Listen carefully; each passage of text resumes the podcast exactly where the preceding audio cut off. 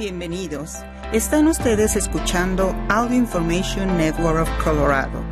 Esta grabación está destinada a ser utilizada únicamente por personas con impedimentos para leer medios impresos. La programación regular de este podcast no está disponible en este momento. Esperamos que disfrute de esta transmisión especial de AINC. Hola. Están escuchando Audio Información de Colorado.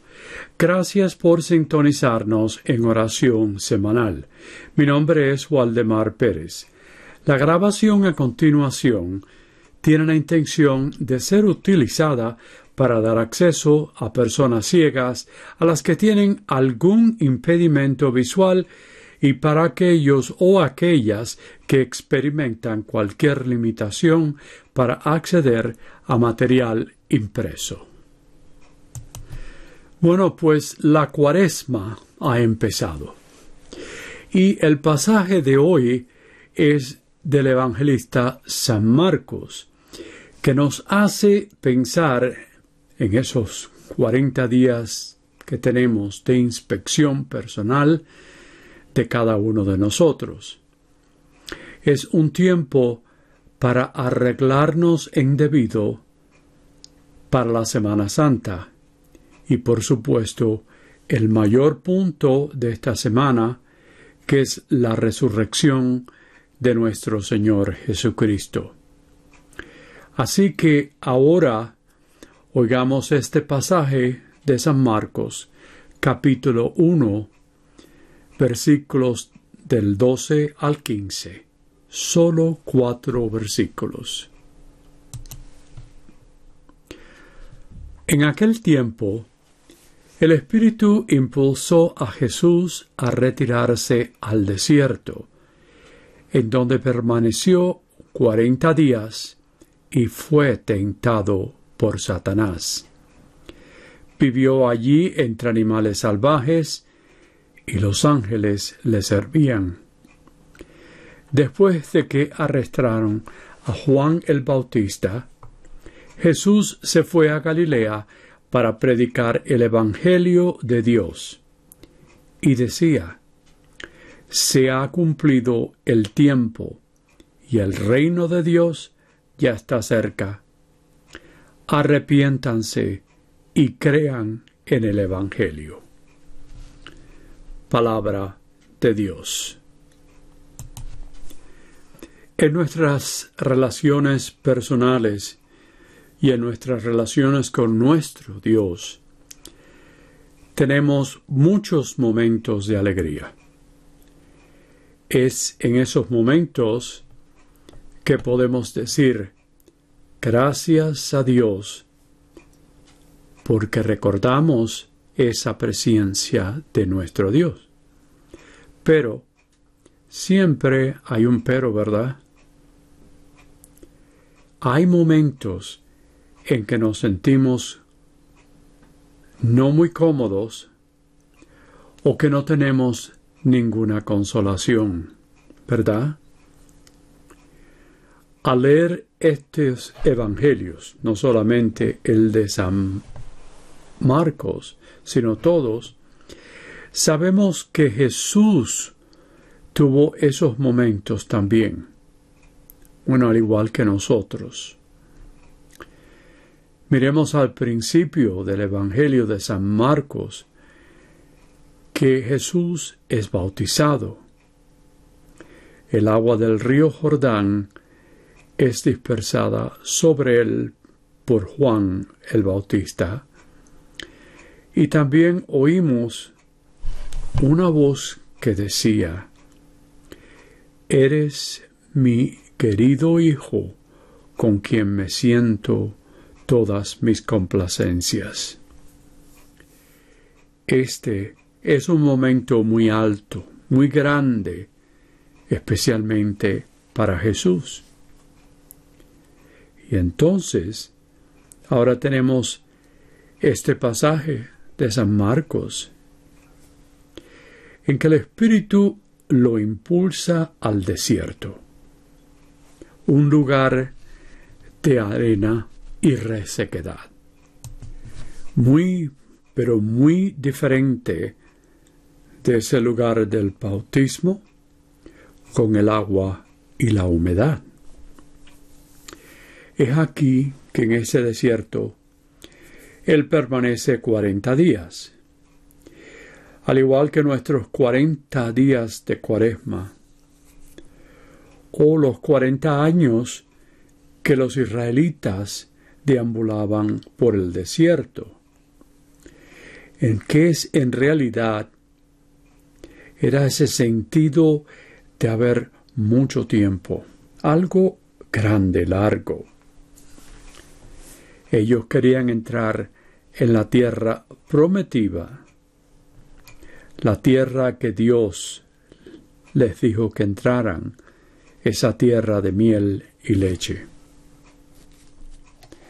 Aquí en este Evangelio, Jesús en el desierto tiene ayuno, oraciones, al igual que en el Éxodo y los cuarenta años que tuvieron ellos.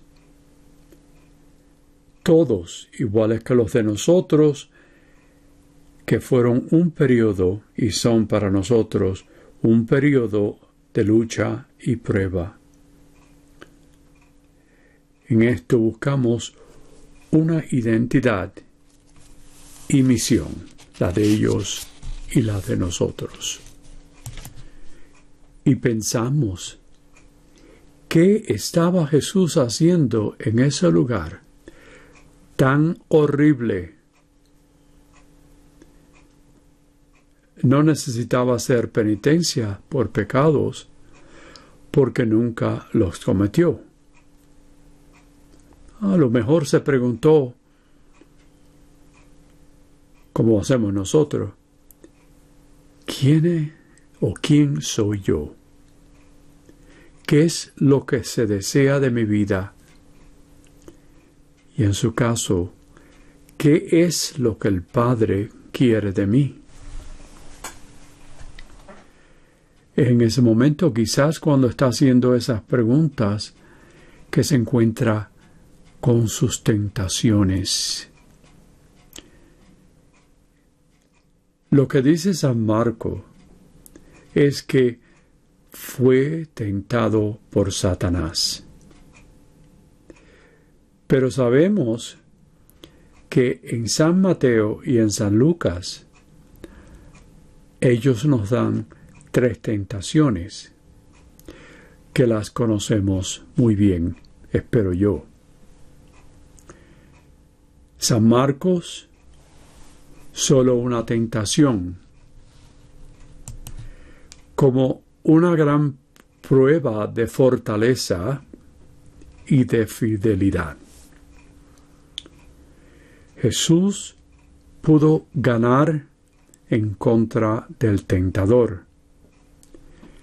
Después de esa desolación y lucha, de ese gran mal mandado por el tentador, pero las escrituras nos dicen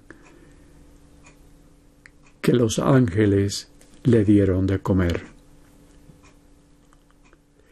La prueba que Jesús tuvo fue si él podía ser fiel a su Padre,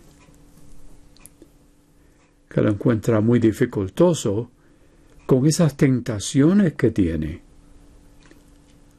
Acuérdense de nosotros que tenemos una idea de no vamos a hacer algo. Y cuando llega la tentación, hay veces que no tenemos ese remedio y las hacemos. Jesús probablemente decía si podría continuar el plan de Dios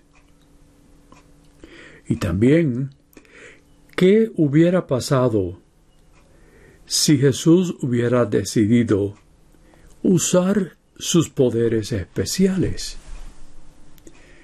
Esos poderes para su ventaja, ¿verdad? Como el cambiar las piedras en pan porque ya estaba hambriento, o cambiarlas a oro, ya que los apóstoles no tenían dinero. Y con ese dinero que podría coger, con ese oro, los podría ayudar. Ah, también el poder, por su poder, para conseguir influencia y popularidad. Oh, y además no se olviden, prestigio. Porque sabían muchos que los conocían que querían hacerlo rey, que era algo que ellos pensaban desde el principio que sabían de los profetas de la llegada del Mesías, que sería un Mesías, que era que sería un rey que tuviera lo mejor para quitarse todos los problemas que tenían con los romanos, con el emperador romano. Pero Jesús dijo que no a todas las tentaciones. Tanto que podríamos especular lo que experimentó en esos días de desierto, ¿verdad? Podemos asumir que la presencia del tentador, los días de ayuno. Y lo que pasaría con el arresto de Juan Bautista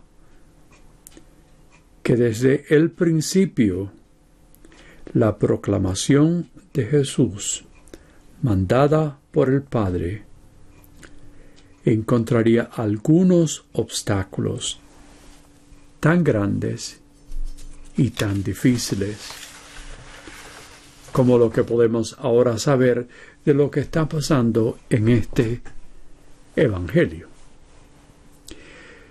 Pero vemos que simplemente fue ayudado por su fidelidad a su Padre. En ese desierto encontró esa purificación que lo apoyó a decir no. Y fue también el Espíritu quien lo ayudó, lo empujó a su decisión de decir que no. Es el mismo espíritu que lo ayudó a expulsar a los demonios. El mismo espíritu quien lo ayudó en su debate con los negociantes que estaban en el recinto afuera del gran templo de Jerusalén.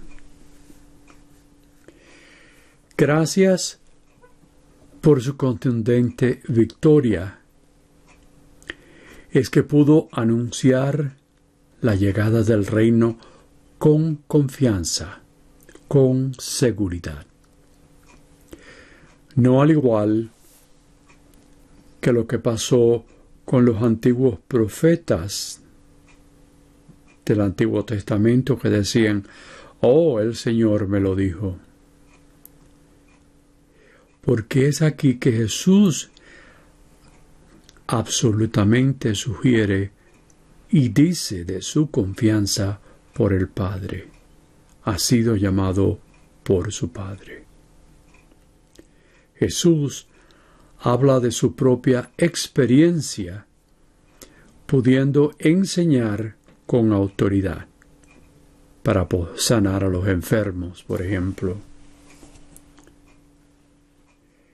Este ejemplo de Jesús en el desierto de San Marcos, San Mateo, San Lucas, es presentado a todos nosotros para alentarnos a mantenernos fieles a Dios.